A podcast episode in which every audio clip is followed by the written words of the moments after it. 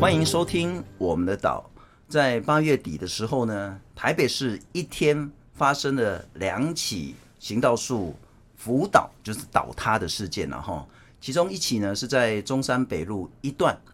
那那应该是一整片。其实如果你经过台北市中山北路的话呢，那是很漂亮一连串的，包括樟树啦、枫香。那这一次倒的是枫香。倒下去之后呢，直接砸到一个骑士，那这名骑士呢不幸身亡去世了。可是就在同一天下午的时候呢，在六张犁捷运站的时候呢，也是一棵行道树呢就这样直接倒塌了，那压伤了一个用路人。两起这种行道树辅导的事件呢，他说啊怎么会这样？也没那天没有台风了哈，也没有下雨，也没有强风，怎么会行道树就这样倒下来？那还有多少行道树很危险呢？所以大家在检讨说，哦，全台湾都要来叫做行道树的总体检，感觉好像是树的错，感觉好像大家在责怪说啊，怎么可以去树砸死砸伤我们的人呢？可是事实上，似乎了哈，这两天我一直骑着摩托车走在路上在看，好像我们的行道树都不是很快乐，都不是很健康。台湾的行道树是不是真的生病了？我们可以看得到它生了什么病吗？可以知道它的病有多严重吗？那下一步可不可以医治呢？今天我们要访问一个台湾极少数取得日本树木医正式执照资格的詹凤春詹老师。詹老师你好，呃，主持人、各位听众，大家好，我是树木一詹凤春。非常感谢詹老师了哈。所以这一阵子我一直在看很多很多媒体都有访问詹老师。那詹老师的专业，特别是詹老师的求学历程呢，其实嗯是是真的充满了戏剧性，然后 是是很精彩，让人家值得学习。不过我们今天大概也没有太多时间。那我真的很希望所有的听众朋友。如果对詹老师有兴趣的话，其实你只要打“詹凤春”这三个字，你就可以看到好多好多媒体采访詹老师，包括说他从小的求学过程，到日本的这个呃就学，然后整个考得执照的这个过程，都是很让人家尊敬敬佩，可是也充满了戏剧性。啊，是，但我们今天就要聚焦在行道树。嗯，我刚刚讲，我是不是我自己过度解读？因为我这两天因为要谈这个议题，我特别去看台湾，特别台北的行道树，感觉都不是很快乐，都不是很健康呢、哎、是啊，因为我们对行道树的规划，其实这几年来哦，慢慢有改善，是作为绿绿带的形态去设计，但实际上早期并不是，是一个一个一个的，所以我们就是简单说，就是帮树穿小鞋。那树是会长大的啊，我们一直以为树都呃一直永远在那里，但实际上它的根一直在长大，是那整个树头一直在大，所以我们变得头重脚轻，所以就容易倾倒我。每次走在路上，我就思考一件事情：我们现在给那个树啊，不管是什么树啦、可能长得很高很高的嗯是嗯黑板树啦，或长得很大的像樟树啦、是榕树啦，我们给它多大呢？大概就是这张桌子对，这么大，顶多就这样而已。那怎么可能呢？对啊可是我觉得它还是长得很高，长得很好，嗯这是为什么？这是因为有些呃，我们下面有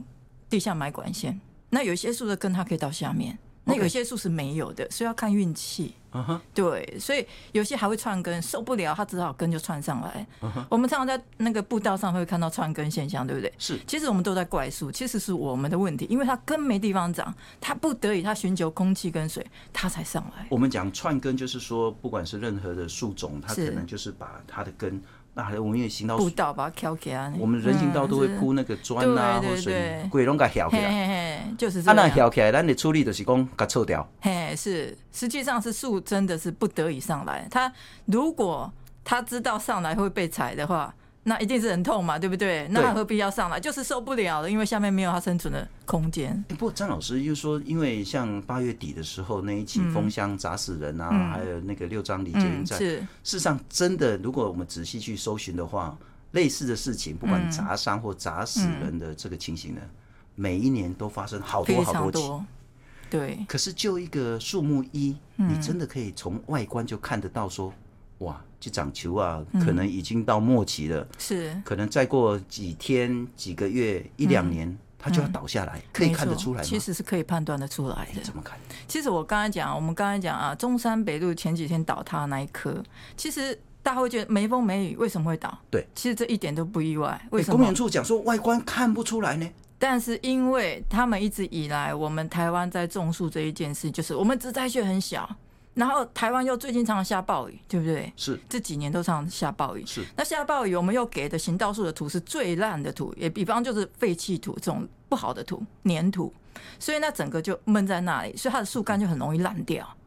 那我们这些呃种树的人的习惯，就土越多越好，就堆在那上面，堆在上面，它整个树干就容易腐朽、腐烂。那一旦这阵子都在下雨，它可能里面的树干都已经在烂了，我们自己都没有办法察觉。那当然无风无雨的状态之下，烂掉，它随时都会倒。但是你可以从外观看到它的根或是树干里面烂掉吗？可以的，哎，怎么看？因为它如果烂掉的话，整个皮会掀起来的。那有些时候它会长菇，它会告诉你我已经烂掉了。所以我们在当树木医的时候，我们在帮树木做呃健康检查，我们可能会判断它上面有哪长了哪些菇，然后依据它的菇的种类是烂到里面还是只有烂到表皮，这都是可以判断的。呃，我是那个昨天看到人家访问你的影片才知道，我以前认为说树干如果长菇啊，嗯，灵芝啊，啊嗯哦，这款境寡后的啊，这样那那，但事实上那个是树跟你求救了，对，树其实在跟你求救。那但是在台湾，我们有一个坏习惯哦，就是你看到菇，很多我们公部门一昧就觉得它它就烂掉，赶快砍掉。但是实际上，有时候你我们就想象阿里山的神木好了，阿里山的神木很多树里面都是中空啊。中空，但它依旧可以百年站在那里，是因为树树木是靠外面这个组织站着的，还有它的根。是对，那实际上稍微一点点中空，如果不影响它的根系，实际上它是可以站得稳在那里的。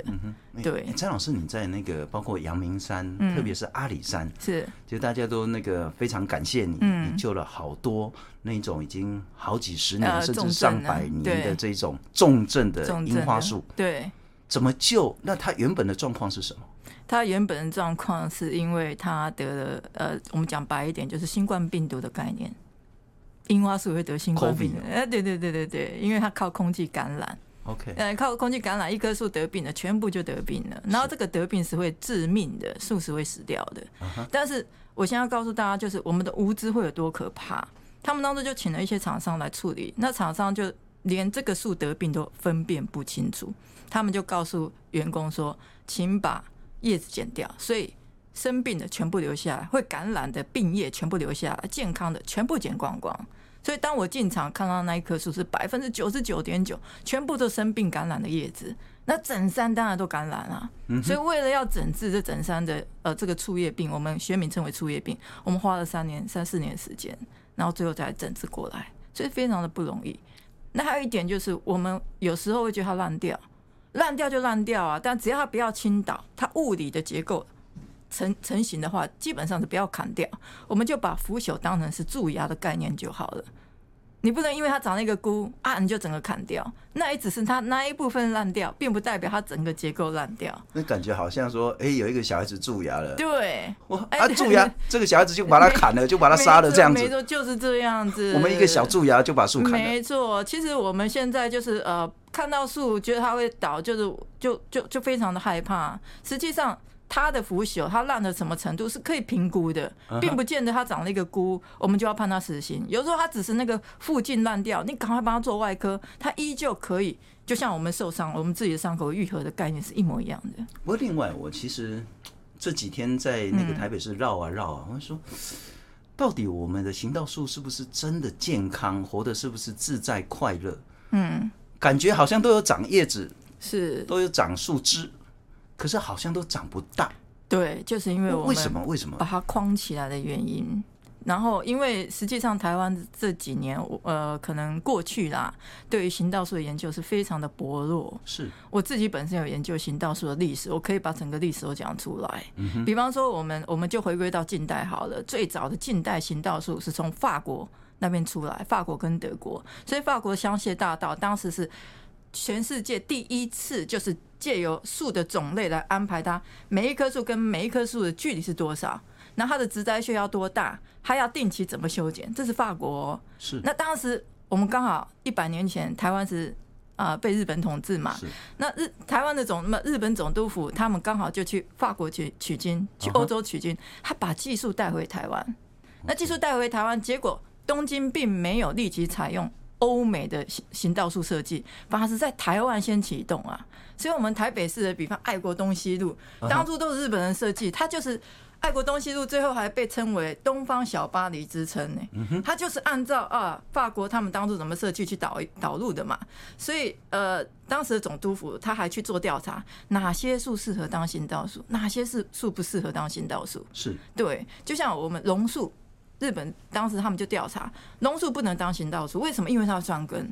那台北市是盆地，它就很热，通风不好，啊就湿又热。那榕树的叶子是不是很小？所以它是确实是不通风，是。所以它就觉得不适合用这种树来当行道哎不过树。我们很多行道树都是榕树啊，呃对，就是我们可能过去真的都没有去做过研究，人家以前一百年前就已经再三叮咛，榕树不要当行道树，它会串根，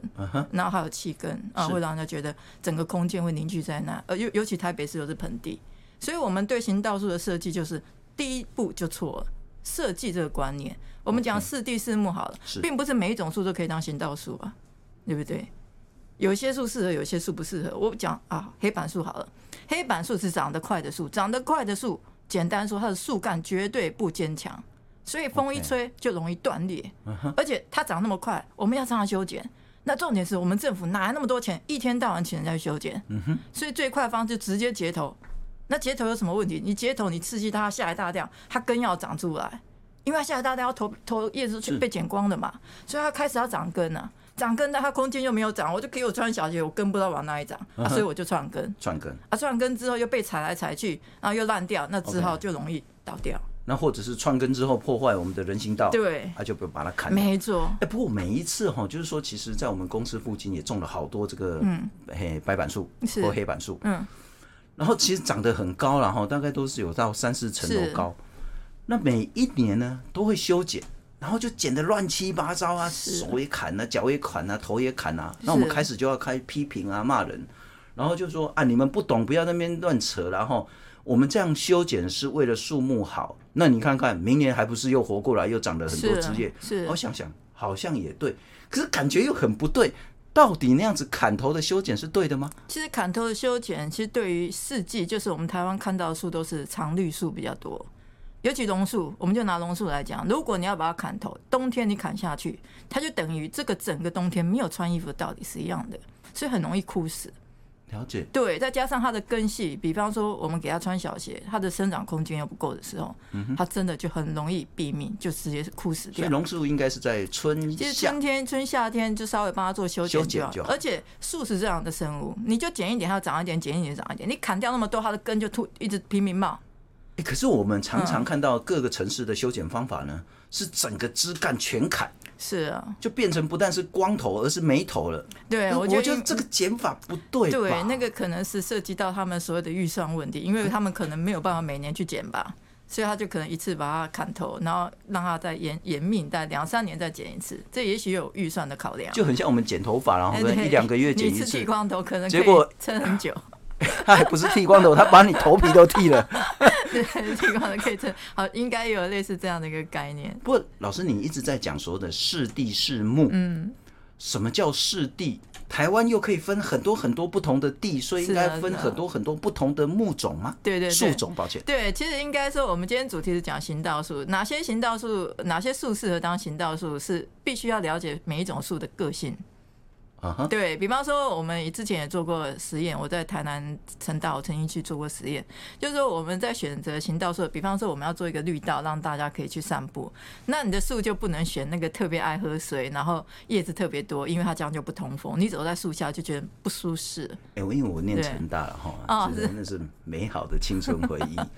哎，就是跟那个啊，不是不是，总之呢，就是你走在那个，特别是凤凰木，对，凤凰木，凤凰木下其实就是非常非常舒服，特别是在毕业六七对月的对时候对。对对。所以在凤凰木在台南就是一个得其所的一个木种嘛，树种。啊，当然，其实我们我刚才讲行道树的历史哦，当时呃。总督府在台北市有去推推动我们所谓的三线道路，那之后呢，其实在一九二零年、三零年前后，其实当时总督府首次把法国的一个植栽的整个规范是嗯运用在台南，所以就台南利用凤凰木来种植所谓的近代行道树，那那一批刚好就是凤凰木，他们称为凤凰新道。嗯那这凤凰新道很有趣，它就每凤凰树大每一棵都差不多大小，然后就按照每一个距离，就是保持一个距离，因为凤凰木就像雨伞一样大嘛，是是你是，不能种太密，种太密它就整个就挤在那里不好看，所以他们就呃配合树木的生理特性、个性，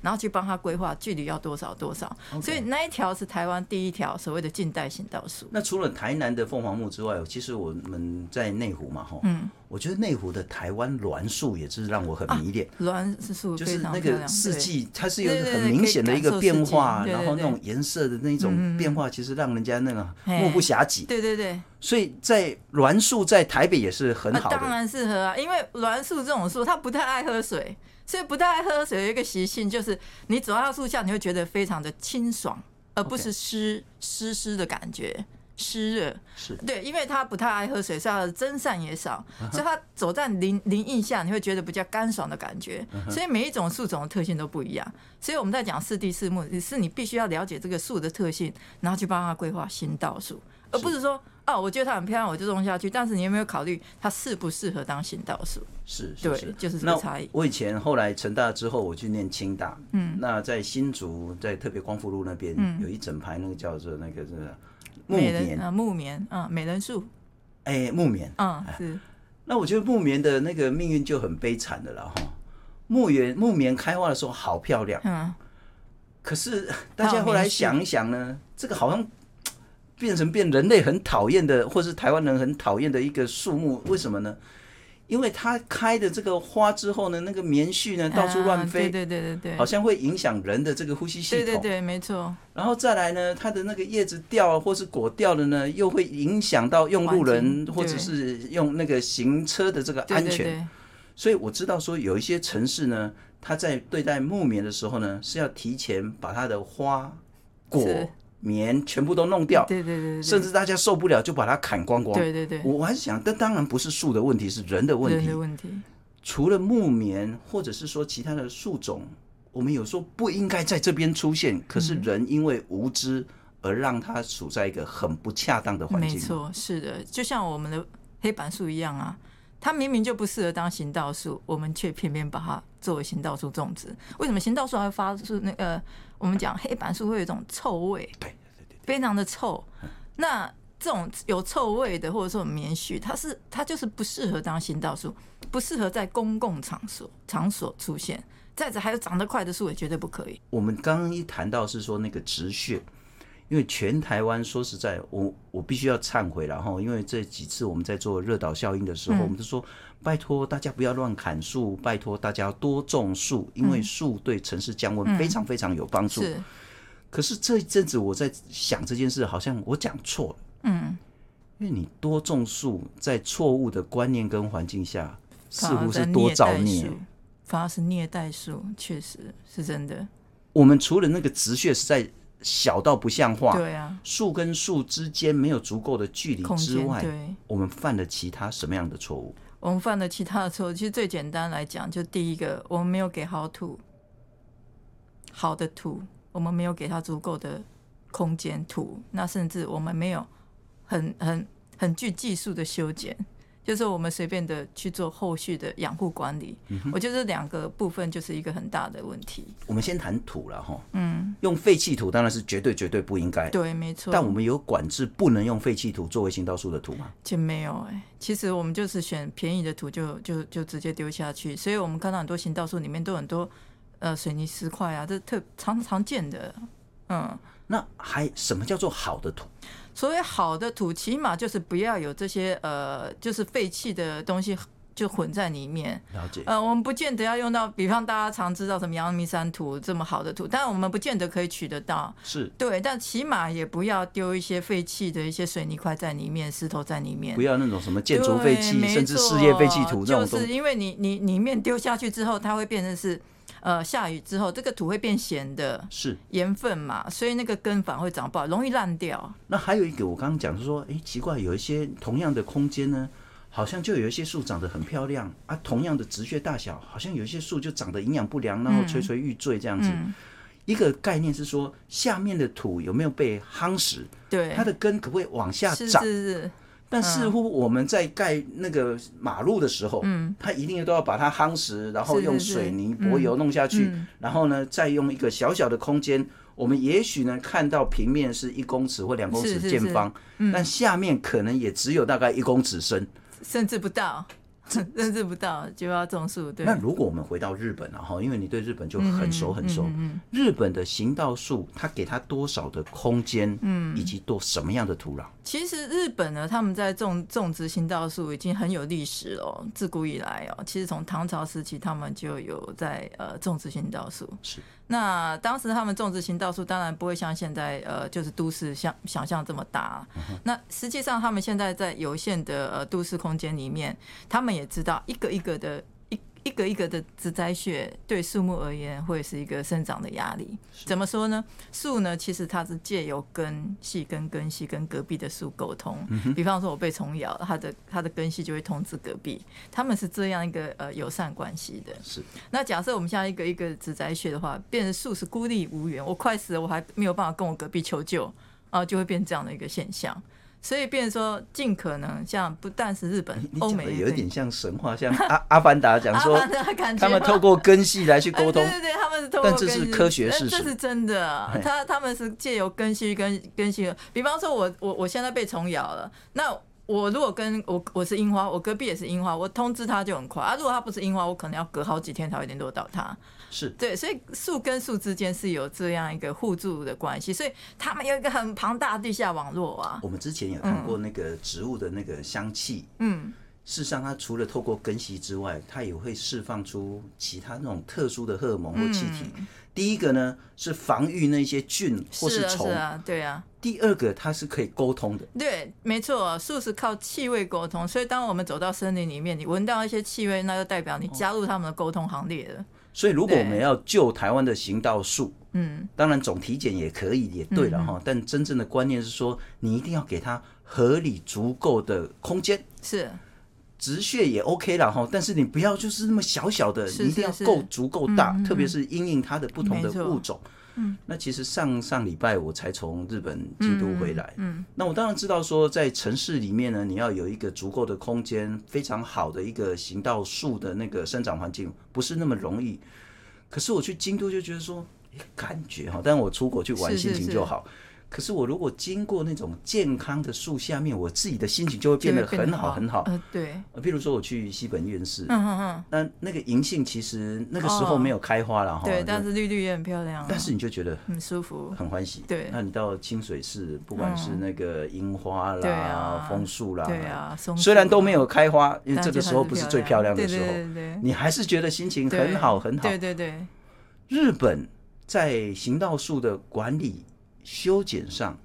跟台湾有根本的不同嘛？呃，当然啦，因为日本呃再怎么说也是温带，所以他们树有一段的时间是会休眠 的。啊哈那他们就会趁这个休眠的时间去帮树修剪。那其实前阵子这几年来啊、因为呃修剪，我们不要讲什么技术手法，其实最重要是我们的 sense，就是美感嘛。如果你在剪树，你没有美感， 有时候把树剪得很丑时，一定会有的，不管技术多好。是对那个美感很重要，那很难培养。所以日本人也很伤脑筋啊，他不每次找来的厂商剪，那美感都不一样，他们也也很困扰。所以他后来他们就想出一套方法，比方说他们就这一棵树，他就一直养那个树瘤，然后每年在那边冒出的树，他就在这边剪掉就好了，你就不要去帮我改形状，你就让它固定这个形状就好了。所以 OK 日本他们自己有去调整这个技术手法。那就很像说，我先去剪一个一千块的这个发哎、型，对，你就剪得定很型在帅这那样里，子对，对，对定型在之后那里我就去找一百块哎对对说对，你买我被搞嘎哎，你你叫丁盖嘎的话哎对，就是这样。 ，OK。没错，他们就是有制定这样的一种特殊的修剪法。那台湾就是随便乱剪啦，哎、对，就是用发包哎、预包算包最出低的。去，如果你你你有时间，你就去看吧，就这样，对，就比较不会考虑美感。 OK，那除了美感，他们需要懂得植物的生理成长跟相关的这些知识吗？其实基本上是没有的。我自己在桃园市政府，我带了三年的树艺课，修剪也有，但他们没有人懂树木生理，也也不要怪他们现场这些发包的工人，我们自己都很多业者、老板或者说老师自己都不太清楚，那你怎么能够教他们、要求他们？是对啊，所以这个是呃现在台湾的一个最大的现状，因为我们我们没有去考虑要去理解树，而是我们只是忙于呃我们要把这工作做做好之类的，所以你没有去理解这些生物，他们是生物，不是装饰品。嗯哼，所以这个这个观念一定要改进。而且我们在整个预算发包制度有一个问题，就是说第一个当然是要招标嘛，哈，哦那是招是标是很可能就是最啊低标。对对对，第二个是说我们可能就是一年一次，哎，对对对，啊，一年一次我就是能砍全砍啊。是是是，没错那。修剪不是这个概念嘛？啊修剪就是不说是这个概念多出来稍微修一下，多出来稍微修一是下。是是，没错，就是一个呃，要跟树木是达到一个共生。啊，不过其实在此之前，有一个更重要的一件事情，就是我们在规划行道树的时候，是不是这几年开始我们就应该要懂得四地四木的概念？你不要再去，我们就讲预防胜于治疗。当然，对，我们不能一直都规划错，然后我们在后面在那边收拾的辛苦，然后最后树也死了，要不然就直接砍了。我觉得这个是也是在虐待树，那还不如第一阶段我们就四地四木，行道树，东西南北是朝北走还是朝南走，是它风怎么吹，日照怎么过来，然后去帮它规划一条很漂亮的林荫大道，那个才是我们的需求。我们回到一个最前端也是最根本的问题是，是谁在决定哪一条路要种什么树？我所知道，像内湖区了哈，嗯像我们自己这边，最这几年很夯哎、夯的意思就是说呢，到那嗯个樱花开的时候，大家都要来内湖哦看樱花。啊是是是，我很难理解，以前我要看樱花，可能要跑到阿里山，是跑到很是是山上，甚至要跑到日本去是。结果我现在上班的途中，我就可以看到很多很多樱嗯花。我的理解是说，因为民众认为樱花很漂亮，嗯，所以要种樱花，所以就要求包括说，也像我们这边的那些那个公寓大厦啦是是，是啊，自己能决定就自己是种。啊，如果是区，那他就要求说内湖区来种这些是樱花是。是可是这里该不该种，适不适合种，种了樱花能不能开花？那种的樱花是不是活到它可以生长的这是是个是年龄？我想问的是说，谁来决定？那我们这整个制度错了吗？哎、应该说他们是有去咨询景观公司来做这个动作，但是景观公司基本上他们是考虑到空间，就是它的景观，而不是考虑到树木的生理。那这个也是台湾的一个非常大的一个空洞缺缺口，因为现在的大学，不论是台大也好，或者是我自己有时候会去到处兼课的地方，这些很多老师他们在设计只考虑到形上学设计，他并没有去了解树木，所以景观系的老师他不懂树啊。这他知道名字，他知道那棵树叫什么名字，但他是不了解这棵树是要干的还是要湿的，那他平常会怎么样？他不了解要怎么修剪，更不用讲，那是没有去理解的。他们只站在景观的立场，嗯所以在台湾树木医学这一块就变成是一个没有人去涉及的这这个很很重要的专辑。换句话说，我们的关键决策是没有作为知识背景来哎对去对做对，决没策错。。如果要这样讲的话，就是这个样子。所以我自己在台湾现在有做一些四地四木的一些案子，比方说好。陶朱园好了，陶朱园三五年前我就曾经协助他们，因为它是旋转的，东西南北风都不一样，日照不一样。那你怎样在阳台种对的树？这个就需要我们的现代的技术，为是气候的技术。是对，那当然行道树也一样，我们在规划行道树，它风怎么过来，我们就要找适合的树种，因为你如果种樱花树，樱花树它会吹风，它又没有日照，它根本又不会开花，那你是不是这一条路你就不能种樱花哦，树？不不不，等一下，你刚刚说为气候跟市定市目嘛，吼，光一个就是全台湾最知名的这个最大的豪宅桃竹影园，它就是一栋建筑而已，是但是它的东西南北就向不一样，就是需要不同的树种，没错，所以它每一个楼层的树种基本上都不一样，还连楼层都不一样。对对，它要入座，因为它就是转的，所以它这边的有风啊，这边没有风啊，日照早上有，啊这边下午没有，它是呃这个环境是非常严峻的。就光东晒西晒没，怎么晒的方向你都不一样。错对对对，所以我们以为说啊，这个楼层我要种樱花就可以种啊，没办法， 哦，那树难怪，所长以不好。为什么我会觉得说台湾的行道树都不快乐、不健康？就是说我们一开始要决定种什么，对就犯了严重的错。没错，种下去之后，又没有给它足够的空间是、土壤、环境，没错，就是然后再来说，当它生病之后呢，把那种好的呢都砍光光，啊是把坏的留下来留，下来就是一些呃观念错误这样子。嗯然后等他真的寿终，然后请导辅导我们之又要后，怪他我们要怪他啊！你怎哎么会干这样嘛砸倒伤人掉？啊？就是千错万错都你的错。然后他长得不健康的时候，对你就把他杀了，这样。没错，就是这样。我们可能比较以自己的立场来看树，那实际上忘了树也是生物，我们必须要尊重。是对，是，就是这样我觉所得我以我们觉得真的大忘问了题我们祖先啊，短球公，短球没公，他错，不其但实是是生我们需要树，不是树需要我们。我们大家有点误会那了。回到那个詹老师，你最专业的部分医治，嗯，我所知道是说你其实是很反对农药，也很反对肥料。是那如果你不用农药，你怎么杀菌杀虫？你不用肥料，你如何让它取得它应该有的营养？嗯，如果这两个你不用，你怎么医它？怎么救它呢？呃，应该说，呃，我自己是日本树木医，日本树木医这个执照是西医，但是我另外一张执照是跟土壤有关，是中医，所以 OK 我就是中西合并。嗯哼，那现在一个关键的问题哦，我们先理解树从哪里来，它从森林来的，是所以我们就想象野生，野生这两个字，狮子、老虎，你可以把它当阿猫阿狗养吗？当不然不行可以啊，对不对？它是家畜，对不对？是，那从深山里面生长，它就是要野生，越自然越好。所以我们给你，你看深山哪一棵树在施肥，并没有。嗯哼，那如果说好，它得病虫害，那没关系，树是很大方的生物，它被虫咬了几口，它还会想办法再长回来。 OK，对，因为它们要共生，它要利用虫去帮它繁衍后代啊，对不对？是把我的花粉带走嘛，所以它们是共生的。是那我们在现场救树的态度是什么？我今天我可以不要用农药，但是我可以让树变健康，让它自己有抵抗力去对付病虫害。嗯哼，这个是从它的体质内在去引发出来的。所以，如何让树变健康很重要。它一旦健康，它就不会生病，就像我们人一样啊。 OK 我们人健康了，我们就有就有免疫力啊。那现在在台湾很多树，就每一棵就是不是病了，要不然就衰老了。 那那你给它那么多肥料，它也消化不了嘛，对不对？就像我都已经病成这样，我都在手术加护病房，你拿个牛排大餐，我吸收得了吗？我吸收不了啊，对不对？不但一吸样收的不了，搞不好会啊，更、对呀、更你严重的对负更担。严重的负担，树木很大负担，而且树它就是不贪的生物啊。是你给我一百块，我树就告诉我只要十块钱，啊，剩下九十块怎么办？全部都堆在树头上不过，都用是我自肥己的料。嗯经验，因为我其实住那个铁皮加盖那个顶楼的那个很闷热，嗯，啊，我又很喜欢种一些植物，是那那个环境就是说，秋冬的时候呢，我的植物长得很好，很健康。嗯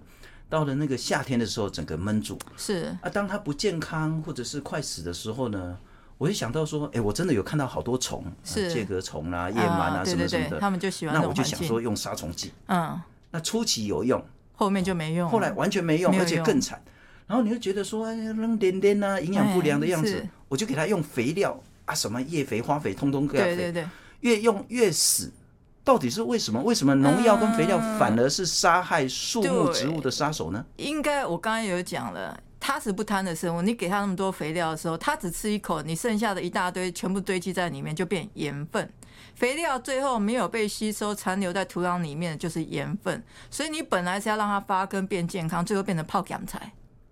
哦，这样子就很容易理解。这就是所谓的肥商吗？对，没错，烧根，烧我根们讲肥烧伤根，对。那农药一样啊，农药你一直给它，那你只会一直影响它的生理，是对它是无没有任何帮助的。嗯就像我们刚才讲的，通风不好，有长介壳种，想办法让它通风，要不然就帮它修剪，引导风流动，自然而然这些虫害就会变减少。哦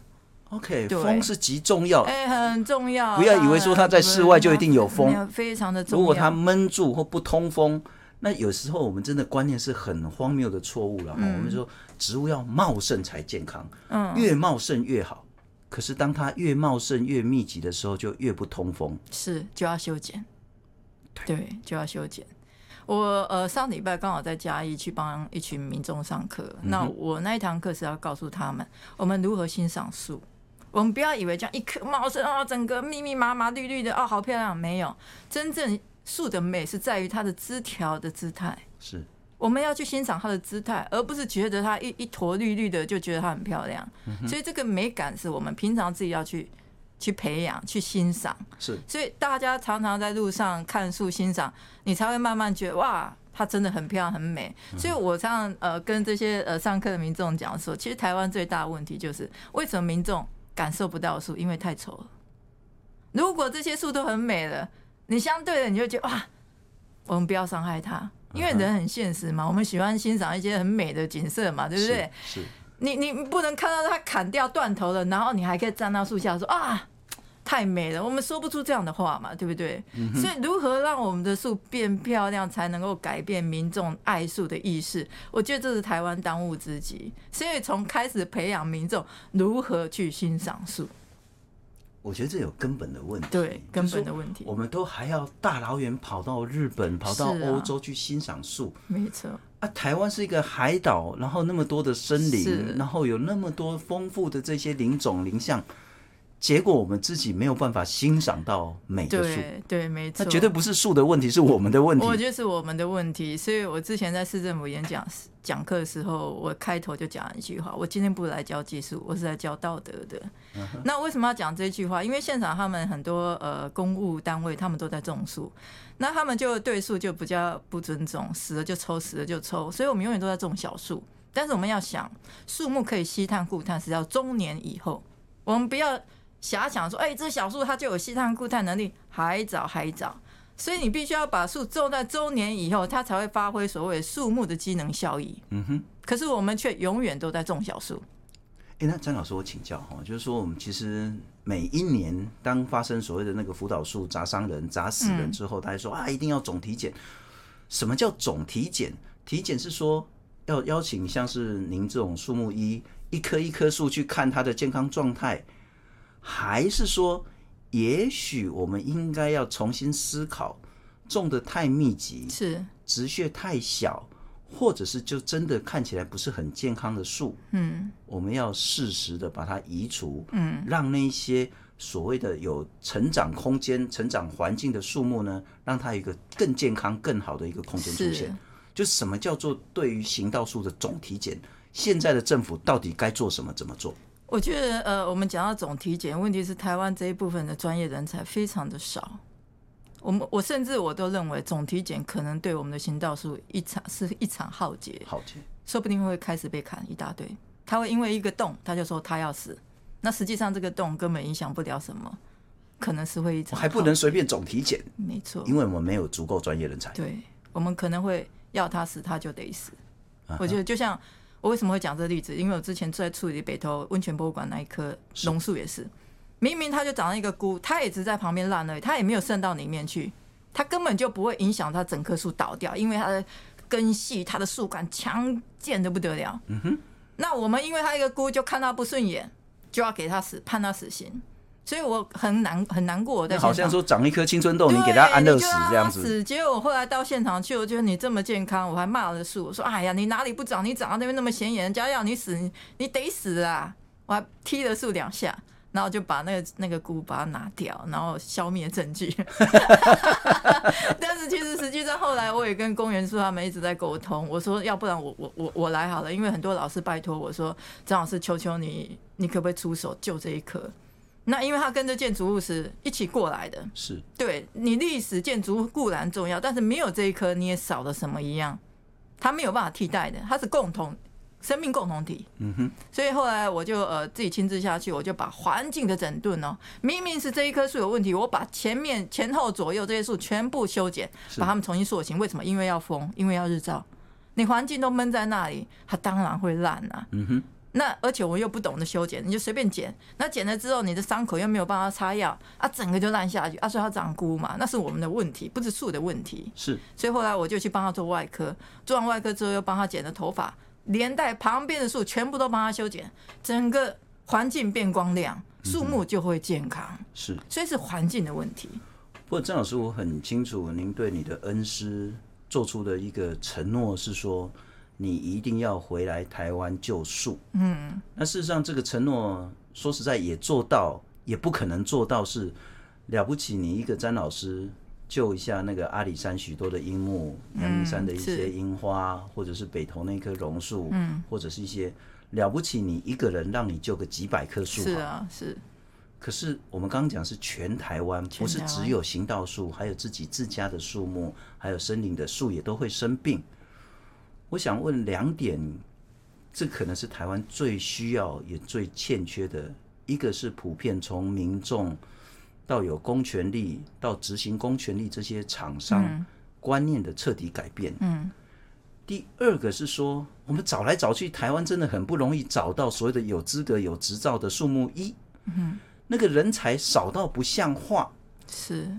你一人之力真的只能救个几百棵树，嗯那后面那两个问题怎么办呢？其实我觉得现在台湾最大的问题哦，救赎我我其实我们我讲救赎，但实际上我都是在解决别人的错误。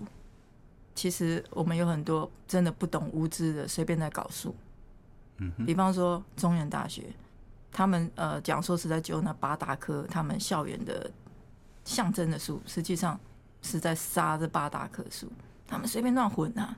然后我们把它挖开了，发现天哪，你怎么这样子胡搞瞎搞？你根本就没有科学根据，也没有医学根据，你就随便跟它混，然后根也全部把它切掉了，树就快死了。所以其实现在台湾树面对的是人祸，无知的人祸。所以现在很多好，我们讲说，呃，很多专业的或者说呃各式各样的呃专家，当然我们乐观其见，但是很多时候就是资讯的不足，专业的不足，所以让很多树木反而又面对另外一个浩劫。是所以我现在能做的，说实在话，我能力也有限。我甚至阿里山的樱花树，我两三千个是上百年树救回来，我就觉得我已经呃付出承诺了。对，因为我我是回来救树，但是我救不了全台湾树，但起码最重要的阿里山的百年的樱花树，我起码把它救起来了。是，我救起来之后，我还他们还不让我走，我还告诉阿阿里山人说，不好意思，请你们把善待职工全部叫来，教育训练，这一年把你们教会，然后我写一本书给你，那请让我下山，我还有其他很多书要救。所以我我同时在救的同时，也要教育民众，你如何做养护。我不是一天到晚在忙着救啊，你们的观念不对，我还要绕回去再救一次，那真的是很辛苦的一件事情。所以救好树，你也要教会他们如何照顾。是，对，这所个以是观念很重对要。观念很重要。所以呃，台湾其实不需要树木医生。我说一句实话，我们需要的是一个呃，说实在就是土壤而已，就是如何让树木有足够的生存空间。因为我们的环境很好，嗯台湾湿度、雨量、太阳都很大，它们其实在一个很好的生长空间。是那可是是我们自己的个人的想法。我植栽就有，我就要逼到它那么小，我就是不给它充裕的空间。其实回到规划这个基础的这个观念，如果能够改善改善的话，我相信树也应该会长得很好才对。是，不过对当然您是谦虚了哈，可是因为。那个必须要全台湾，不只是民众，还有所有的官员，还有厂是商，都有这样子好都的必须观要念。学习。才不需要詹老师你这样对树对木医。可事实上，我觉得需要，而且不是只需要一个詹老师，是需要很多很多的树木医。可是没有啊，所以我们本土人才的培育，非常的困难。假设说学校、大学里面，呃，很多老师自己曾经救过书，或在现场真的是跟树呃有有一些工作上的关系。我相信这些老师会慢慢感受到树的专业的浩瀚。那实际上，我们可能只是拿着书对着书去看书而已，你永远都不会去理解这个生物在想什么。嗯哼。所以我觉得，呃，大学学校方面这一部分的知识就非常的欠缺。那学生，我们先不要讲，很多学生他未必能够感受得树，感受得了树啊，可能就莫名其妙就到了园艺系、景观系。那他真的爱树吗？不见得。嗯那如何把这些学生唤起你去感受树的生命，这又是非常重要的一件事。是对，不过今天真的非常荣幸，也非常高兴，呃，能够访问到詹凤春詹老师。詹老师呢是台湾极少数取得日本树木医执照，是同时也在大学教书的老师。更重要的是，他具体的去救一棵一棵已经垂危的树，但更重要的是说，他希望把整个观念。还有人才呢，其实可以在台湾有更好的这样子一个是实力。再次谢谢詹老师，非好，常谢感谢你。谢谢谢主持人，谢谢大家，谢谢。